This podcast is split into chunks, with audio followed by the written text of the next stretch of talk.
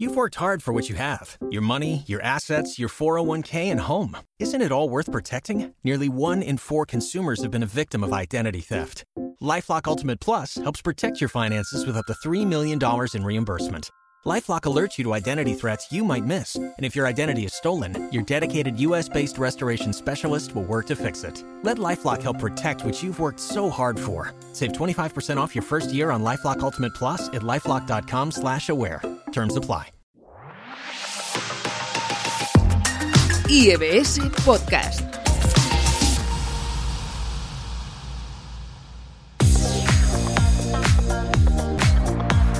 Mujeres al Poder. Bienvenidos a Mujeres al Poder, un espacio donde conoceremos a mujeres profesionales y expertas del mundo del emprendimiento y el liderazgo. Hoy nos acompaña Isabel Nogueroles, especialista en liderazgo, cambio organizacional, gobierno y empresas familiares y trabajando desde hace 20 años con compañías tanto nacionales como internacionales. Bienvenida al programa. Muchas gracias, Ilenia. Muchas gracias por, eh, por, empezar y por estar con vosotros. Me hace mucha ilusión y, felicidades por tener un espacio de darnos altavoz a, a, mujeres de diferentes sectores. Felicidades. Muchas gracias. Tal y como he comentado antes, llevas más de 20 años trabajando como especialista en liderazgo, tanto en compañías nacionales como internacionales. Cuéntanos un poco cómo fueron tus inicios. Pues mira, yo la verdad empecé a trabajar muy prontito, muy jovencita. Ya en la carrera, compaginé la carrera con, con una beca, una beca de prácticas en, empresas eh, que me dieron. Yo estudié Administración y Dirección de Empresas y empecé en aquel momento en Philips, en una, en una empresa que hacíamos proyectos, sobre todo uh, informáticos, para cambiar procesos de compañía. Entonces, eh, estuve trabajando como, fui la única economista con un grupo de, otros becarios de telecomunicaciones y hasta programé, o sea, mis inicios ahora estaba recordando y casi hasta programé eh, bases de datos y sobre todo lo que hacía es intentar uh, pues uh, provocar un cambio en la forma y los procesos y ordenar y sobre todo hacerlo a través de las personas. Así que entrevistaba a muchas personas para ver cómo sería la mejor opción y esos fueron mis inicios. Eh, de ahí jovencita ya pasé al mundo de la consultoría, estuve trabajando muchos años para una Big Four y con muchos proyectos, porque a mí me encanta estar trabajando en, proyectos más que en una función específica, eh, proyectos eh, como máximo de un año, ¿no? pero que significaban hacer cambios, cambios organizativos, cambios a nivel de informática, pero que cambiaban procesos y trabajar con gente muy diferente y básicamente pues ahí estuve eh, liderando diferentes equipos eh, y hicimos proyectos nacionales e internacionales y fue una gran oportunidad y una gran escuela de aprendizaje porque te permite conocer eh, variedad ¿no? de, de, de proyectos eh, y con mucha intensidad. Y al final, pues eso, tu trayectoria o mi trayectoria se, re, se resume en eso, en, en, al final, proyectos, ¿no? Retos trascendentales de mi vida, porque cuando soy madre de, dos hijos, mi primera hija nació con una discapacidad y eso también me hizo uh, que aprendiera mucho más, quería aprender mucho más sobre qué hacen que las personas, por qué cambian y cómo nos organizamos como equipo de una forma más profunda. Yo creo que eso también es importante y que me acompaña en, mi carrera, esa sensibilidad, ¿no? Por, por, por ver que los cambios es a través de las personas y qué podemos hacer para generar nuevas oportunidades también agradecer a personas y a circunstancias que me han pasado en mi vida muy importantes y el momento, ¿no? La oportunidad, todos esos cambios que hacen que en un momento determinado, pues eh, me dieron hace cinco años una beca para mujeres a, eh, a través de la COE, que fue también una experiencia brutal, ¿no? Para, para empoderar y para, para darnos voz. Hace ocho años trabajé para unos eh, uh, para un capítulo internacional de, de, emprendedores, que se llama, una organización que se llama EO, que también uh, estado con diferentes empresarios que nos reuníamos durante cada mes para ver cómo podíamos aumentar nuestra capacidad de liderazgo con los proyectos que habían de negocios. Y ahora, pues hace también unos, unos cuatro años, eh, también, aparte de mi consultora, trabajo como socio de una empresa de ingeniería eh, que me ha permitido um, aprender mucho de todo lo que es la, la empresa familiar eh, y qué retos nuevos hay que, que, trabajar. Y también dedico desde hace parte de mi tiempo a, a muchos clientes que he tenido de, de, empresa familiar y cómo hacer la nueva concepción estratégica, el salto a la nueva generación y tener esa visión. O sea que al final es ese compendio, ¿no? Retos trascendentales en tu vida que te cambian, personas, ¿no? Personas y proyectos que te enamoran, que realmente hacen que, tú vayas a más, ¿no? O, y, el momento y la oportunidad. Eh, y desde 2000, ¿cuántos años tiene mi hijo? 2000, desde 2007, pues me decidí a ponerme por mi cuenta porque en una de esas conversaciones pues surgió que la mejor manera de contribuir era hacerlo de forma como asesora independiente a las organizaciones. Así que me permite pues seguir con, mi profesión que me apasiona desde, desde este camino de acompañar al cambio eh, y acompañar y aumentar la efectividad de los líderes y los órganos principales de, las empresas. ¿Y cuáles son para ti las claves del liderazgo? Mira, yo lo resumo en, en el título de de mi marca, que es liderazgo 3D, liderazgo en tres dimensiones, ¿no? Que tiene que ver un liderazgo consciente, ¿vale? Es decir, que el liderazgo empieza por uno mismo, siempre. Si, tú no te trabajas, ¿qué impacto vas a tener en los demás? ¿no? Colectivo, es decir, eh, al final nos organizamos en equipos, en esas eh, cédulas que son mucho más que lo individual y que realmente hay que favorecer y facilitar que generen nuevas oportunidades y sacar lo mejor y, que sea, en tercer lugar, sostenible, ¿no? Es decir, que además tenga una contribución y que vaya más allá. Tú al final ah, lo que haces es poner talentos al servicio de algo para que genere un impacto, para que el proyecto siga adelante. Y ese, ese proyecto tiene que tener clave de tener una contribución a mejorar algo ah, de tu entorno. Y eso realmente es lo que son las empresas, ¿no? Para mí las empresas son un, actor indispensable y tienen que estar en clave de crecimiento, que es mucho más que el valor del accionista o la, propia rentabilidad. Que claro, los tenemos en cuenta, pero que realmente la sostenibilidad va mucho más allá. Claro. Y sobre emprendimiento y liderazgo femenino, ¿qué obstáculos y barreras crees que se han roto hasta el día de hoy y cuáles faltan por romper? A ver, durante mi experiencia, ah, realmente venimos de un modelo ah, muy poco femenino. Nos han educado en un modelo de, de management muy, poco femenino. Realmente, cuando, yo hablo de liderazgo, este liderazgo inclusivo, este liderazgo que tiene vocación de servir, eh, este, este liderazgo que al final es cuestión de práctica y que tiene que ver con entender la complejidad del futuro y crear soluciones, estoy hablando mucho de valores femeninos. Eh, en cambio, nos han, educado en una parte del liderazgo que es una solo una que es cómo logramos los resultados de una forma más ágil que tiene que ver con valores más masculinos. Entonces, lo que sí eh, de la experiencia es realmente que eh, hay muchísimas, han habido muchísimas más barreras, o sea, sí que es verdad que las, las mujeres, ¿no? Y digo, el talento femenino, el liderazgo femenino en mujeres, hemos accedido a todos, estamos presentes en todos los sectores, ¿no? En todas las profesiones, cosa que nuestras madres, yo que ya tengo una edad, ¿no? Soy del 73, pues no era posible, eran muy minúsculas, había muy pocas referencias, ¿no? Entonces sí que es cierto que estamos presentes en todos los sectores, pero todavía hay bastante trabajo por realizar, ¿no? ¿Qué queda por romper? Me preguntas, pues básicamente eh, el tema de una, la mentalidad, ¿no? Realmente una apuesta clara en la mentalidad hacia la diversidad. Si miramos las estadísticas, veremos que sí que hay muchísima más presencia femenina, incluso a, nivel de resultados en, en, en, universidades, etcétera, son mayores, pero en cambio el acceso a los roles de influencia está muy, muy desocupado todavía. ¿no?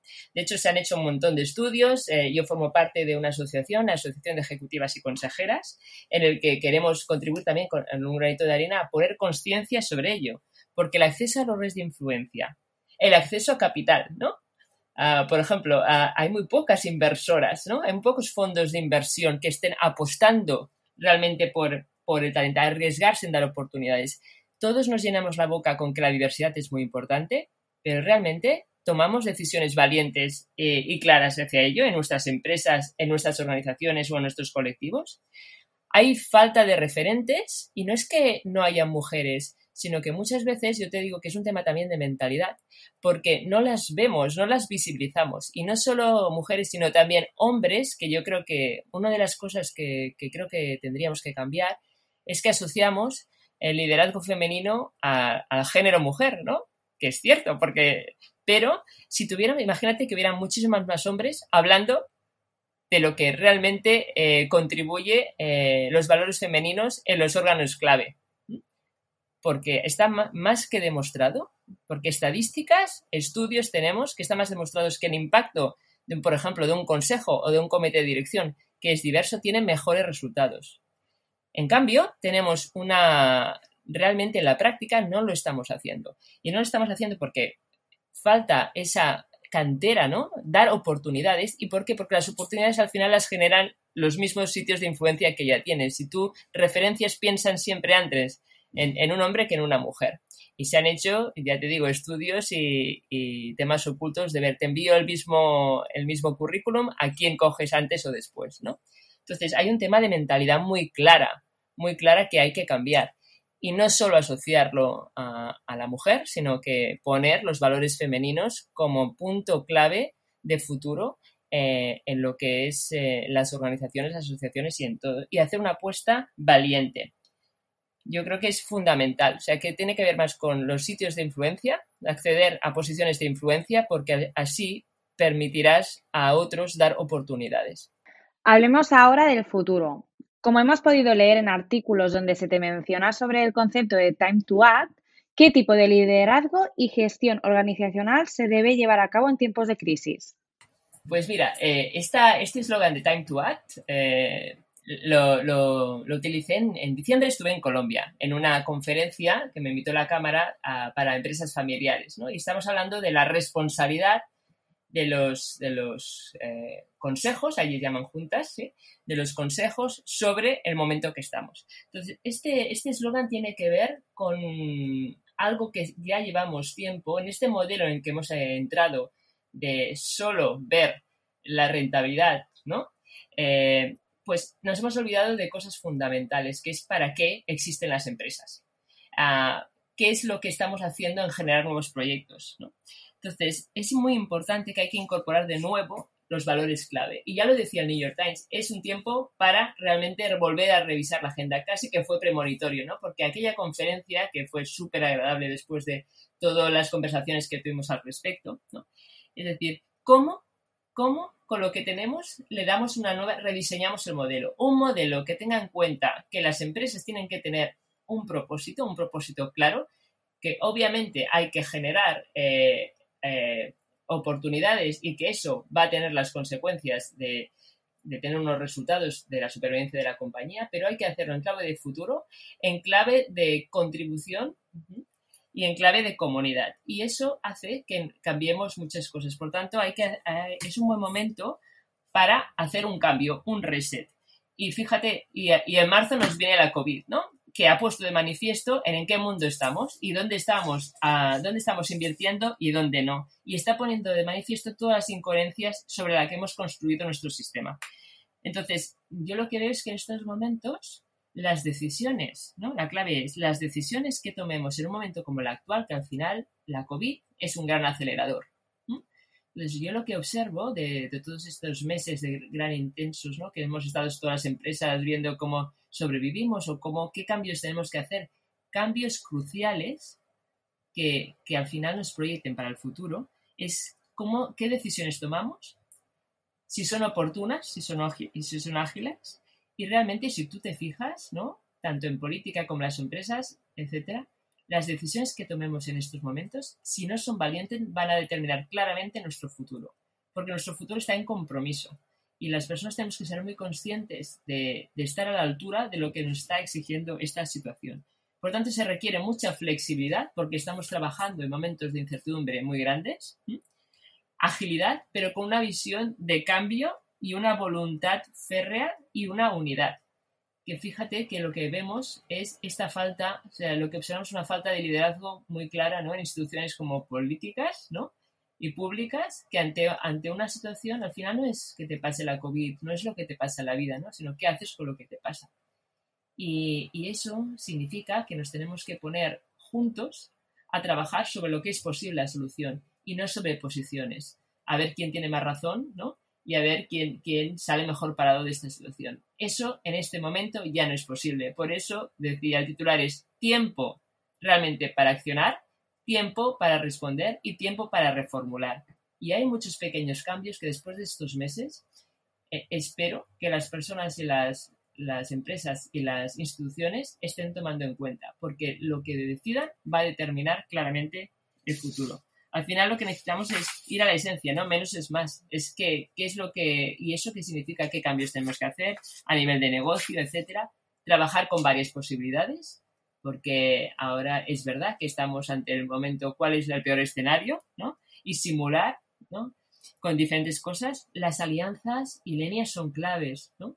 Ah, estoy observando cómo muchas de las soluciones que están viniendo en este momento vienen de conversaciones, de alianzas que están dentro y fuera de la empresa, entre lo público y lo privado, entre mi proveedor y yo, entre cambios que me están proponiendo, ¿no? ahora eh, escuchando a, los operarios que han determinado cómo lo podemos hacer de forma diferente, cambios eh, en, cómo ejercemos la responsabilidad, la responsabilidad de los consejos y los comités de dirección, que es donde yo ahora más, trabajo, ha variado, porque ahora tenemos una nueva agenda y hay que estar, como te decía, a la altura de las circunstancias. Y eso requiere pues capacidad de, de resiliencia, de manejarse con serenidad ante tanta complejidad y entender que todo esto conlleva un impacto emocional muy fuerte para todos. Y cómo podemos sacar lo mejor, porque en este momento, como te decía, sale lo peor y lo mejor de, nuestras organizaciones, de nuestros líderes, de, nosotros. Entonces, ¿dónde te quieres situar? ¿Y qué impacto, qué impacto quieres ejercer en este momento? Y esa capacidad creativa de generar oportunidades y de contribuir a generar alianzas en clave de comunidad. Claro, entonces podemos decir que las empresas que incorporen elementos instructivos y innovadores serán las que mejor se adaptarán a las necesidades del futuro, ¿no? Totalmente. Al final, eh, decía Juan Antonio María, que al final las estructuras o la capacidad de aprendizaje de la organización y de sus líderes deben adaptarse como mínimo al mismo ritmo que cambia el entorno. Imagínate lo que está cambiando el entorno, ¿no? Como mínimo. Entonces, eso requiere agilidad y eso es innovación. Innovación en muchos sentidos, porque seguro que hay pequeños cambios que podemos introducir, pero también igual tienes que repensar tu modelo de negocio porque este ya no tiene sentido y están generando nuevas oportunidades. Eh, y, sobre todo innovación social, que significa que cómo vamos a trabajar de otra forma, eh, cuáles son ah, las dinámicas que se necesitan en estos momentos, qué alianzas tenemos que hacer que no hemos hecho, cómo es nuestro cliente ahora, qué le ha pasado después del COVID, cómo es nuestro cliente, qué necesidades tiene, cómo me adapto, cómo adapto, qué agilidad tengo para adaptar mi organización y eso es innovación e innovación. Estamos cambiando y vamos a cambiar a marchas forzadas. Y si no se entiende esto, este acelerador no, se toma como una, como una palanca, eh, pues yo creo que nos vamos a quedar, las organizaciones pueden evolucionar o pueden involucionar. Y el riesgo ahora es muy grande.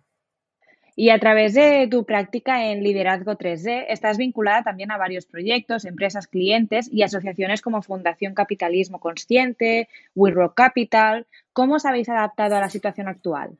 Pues mira, em, yo creo eh, eh, con clientes, tengo muchos clientes que todos estamos afectados, ¿no? hemos sido afectados por, por esta crisis eh, tan grande que nos ha paralizado. ¿no?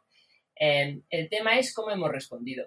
Entonces yo, por ejemplo, si veo durante estos meses, eh, cada viernes, cuando desde que pasó la crisis, nos reuníamos un grupo de empresarios y empresarias de diferentes sectores, ¿no? Para ver ah, ante las situaciones, por ejemplo, cuál es la, qué estoy haciendo yo, qué estás haciendo tú, qué podemos mejorar, qué, qué apoyos necesitamos. Cuando no llegaban los equipos, los EPIs, para tenerlos y para, para garantizar que nuestras empresas industriales estuvieran seguras, ¿no? Toda la capacidad de innovación que hemos tenido cuando tú sales de ahí, esa vocación, eso es liderazgo, ¿no? Por esa vocación de servicio, ¿qué podemos hacer para solventar, ¿no? Para estar a la altura de la situación. Eh, y pero han surgido también muchísimas oportunidades. Hemos eh, hecho cosas diferentes, ¿vale? Porque la situación nos ha forzado como eh, el, el, teletrabajo, que es una, ¿vale? Bueno, teletrabajo entre comillas porque hemos hecho teletrabajo con todo, ¿no? Con los hijos y con todo. Pero sí que, por ejemplo, yo las reuniones de, de comités de dirección han sido mucho más efectivas porque íbamos cuál es lo, lo imprescindible ahora, cómo marcamos las prioridades y qué hacemos.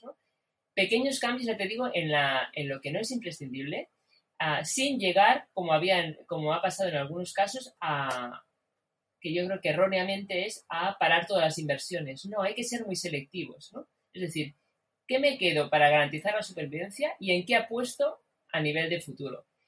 Eh, eh, has comentado, para mí, formar parte de diferentes asociaciones o formar parte de un ecosistema eh, es imprescindible. Yo de ahí veo una diferencia muy grande en los líderes que han tenido ese apoyo, ¿no? porque ya, ya estaban abiertos hacia esa línea de, oye, yo tengo mi empresa, pero estoy en el sector, estoy trabajando con diferentes asociaciones, eh, tengo una red de apoyo, una red de apoyo que hace que, por ejemplo, ah, si me hablas de emprendedoras y de mujeres, nosotros tenemos un, proyecto muy bonito que se llama We Rock Capital, que lo que hacemos es invertimos, acompañamos a inversoras donde delante está una mujer, ¿no? Eh, o el comité en proyectos en, etapas eh, SEED, que se llaman, en etapas muy previas, pero que apuestas en ideas de negocio de futuro. ¿no?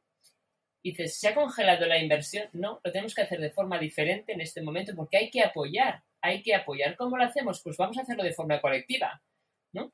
Vamos a aprender, vamos a acompañar a, estas. Esto por un lado, ¿no? En la Fundación Capitalismo Consciente también, es decir, cómo, cómo esa, ese compartir, ese compartir la práctica, que al final el liderazgo es cuestión de práctica, ¿eh? Eh, es cuestión de cómo respondes ante esa situación. Y eso muchas veces tiene que ver con estar al lado de otras personas que cuestionan, ¿no? con la, mejor intención para, ayudarte a crecer. Y favorecer esos espacios eh, tiene un valor en estos momentos tremendo. Y no te digo del gran esfuerzo de, de, todos los clientes de diferentes sectores. Yo tengo clientes del sector turismo, por ejemplo, que están tocadísimos, ¿no? pero en cómo, ante la adversidad, cómo ah, puedes eh, hacer diferentes cosas hasta, hasta llegar al punto de replantearte ¿no? a totalmente tu modelo de negocio de cara al futuro. son momentos trascendentales. Yo lo vivo así. Lo vivo así, lo observo así con todos los clientes, pero de una gran... porque también están surgiendo muchas oportunidades que tenemos que saber verlas. Hay muchos modelos que, van que están en quiebre, ya no tienen sentido, ¿no? y que tiene que ver, como te decía, de un modelo, de un modelo que ya que no tiene mucho sentido. Entonces, ahí también surgen muchas oportunidades. Vamos a ver cómo y cómo podemos ayudarnos entre todos a que esto sea posible. Y durante esta crisis se ha destacado también la gestión de los gobiernos liderados por mujeres por su efectividad y sobre todo por poner en primera línea a las personas. Es el caso de países como Islandia, Noruega, Nueva Zelanda. ¿Qué es distinto en la forma de liderar de una mujer con la del hombre? Bueno, yo vuelvo a apelar a los valores femeninos, ¿no? Que en este caso han encarnado mujeres, pero y han encarnado las claves del liderazgo. Mira, yo el otro día que es, cierto, o sea, la revista Forbes decía que por qué los países liderados por mujeres realmente han tenido una efectividad mayor, ¿no? Lo mismo para, para comités que para consejos, pero digo, digo, la estadística nos dice, los estudios nos dicen que sí. ¿Y cuáles son las claves? Básicamente tiene que ver con la empatía y comunicación, ¿no? Pues, por ejemplo, yo recuerdo con eh, frases cortas pero totalmente trascendentales, por ejemplo, de Angela Merkel, cuando decía, pues cada vida y cada persona cuentan, ¿no? Eh, eh, por ejemplo, ¿no? Tiene que ver con la transparencia, la transparencia en la información. A veces, si te acuerdas en principio de, marzo, pues, como, pues Merkel decía, oye, que sepamos que este virus va a afectar probablemente el 60 o el 70% de los alemanes. A partir de aquí, empecemos a trabajar en este escenario, ¿no? Y a partir de aquí construimos. Por tanto, hay que tener, hay que establecer prioridades claras, hay que cambiar el chip y hay que reformular temas. Y fue la primera que yo me he puesto en cuarentena porque estuve al contacto de otro. Hay que tomar decisiones firmes y hay que responder rápidamente con una cierta coherencia, porque al final si tú comunicas pero no ejemplarizas con tus actos, de nada sirve. Yo creo que estamos en un momento también que las redes eh, promueven un cierto postureo, ¿no? Y todo eh, el mundo se hace muy, muy, muy hábil, ¿no? En, en temas de comunicación, pero al final la comunicación no es lo que tú dices, es también lo que tú haces, lo que tú influencias, lo que tú generas, ¿no? Y yo recuerdo a la, presidenta de Nueva Zelanda, Ana recuerdo el nombre porque se llama Jardín, bueno, tiene un nombre... La presidenta de Nueva Zelanda, que fue otra de las personas que mejor ha gestionado la crisis, hubo, no sé si tenéis el discurso, pero yo os animaría a que lo, a, que lo buscaseis, un día que salió y dijo, mira, y cuando estaba pidiendo a, el confinamiento, estaba pidiendo un esfuerzo a la población y unos recortes importantes. Y lo primero que dijo es, yo hoy pido que todos los miembros del gobierno neozelandés verán rebajada su retribución en el mismo porcentaje, que es un 20% de lo que estoy pidiendo a la ciudadanía, en reconocimiento a los sacrificios de los ciudadanos por las medidas de, contención decretadas. Al final, a mí, yo cuando escuché, o sea, ese discurso no tiene ningún desperdicio, es que os, animo a que lo veáis, ¿eh? porque en el momento en que tú sales ante una adversidad, reconoces la situación, esto es una parte muy importante del liderazgo. Hablamos sobre lo que hay. ¿eh? El, liderazgo tiene que adaptarse al contexto. No, hablo sobre lo que hay, ¿vale? Propongo soluciones, pero la primero, el primero que ejemplariza esas soluciones somos nosotros. Mm, nosotros estamos viendo cada día en noticias que estamos ante una situación y continúan, ¿no? Pues eh, habiendo ah, situaciones bastante corruptas de personas con influencia ah, o eh, o gobiernos que no reducen sus dietas, ¿no? Cuando esto es intolerable, ¿no? Entonces, ¿cómo puedes ejercer una influencia? Porque al final el liderazgo, Ilenia, es hacer que las cosas sucedan.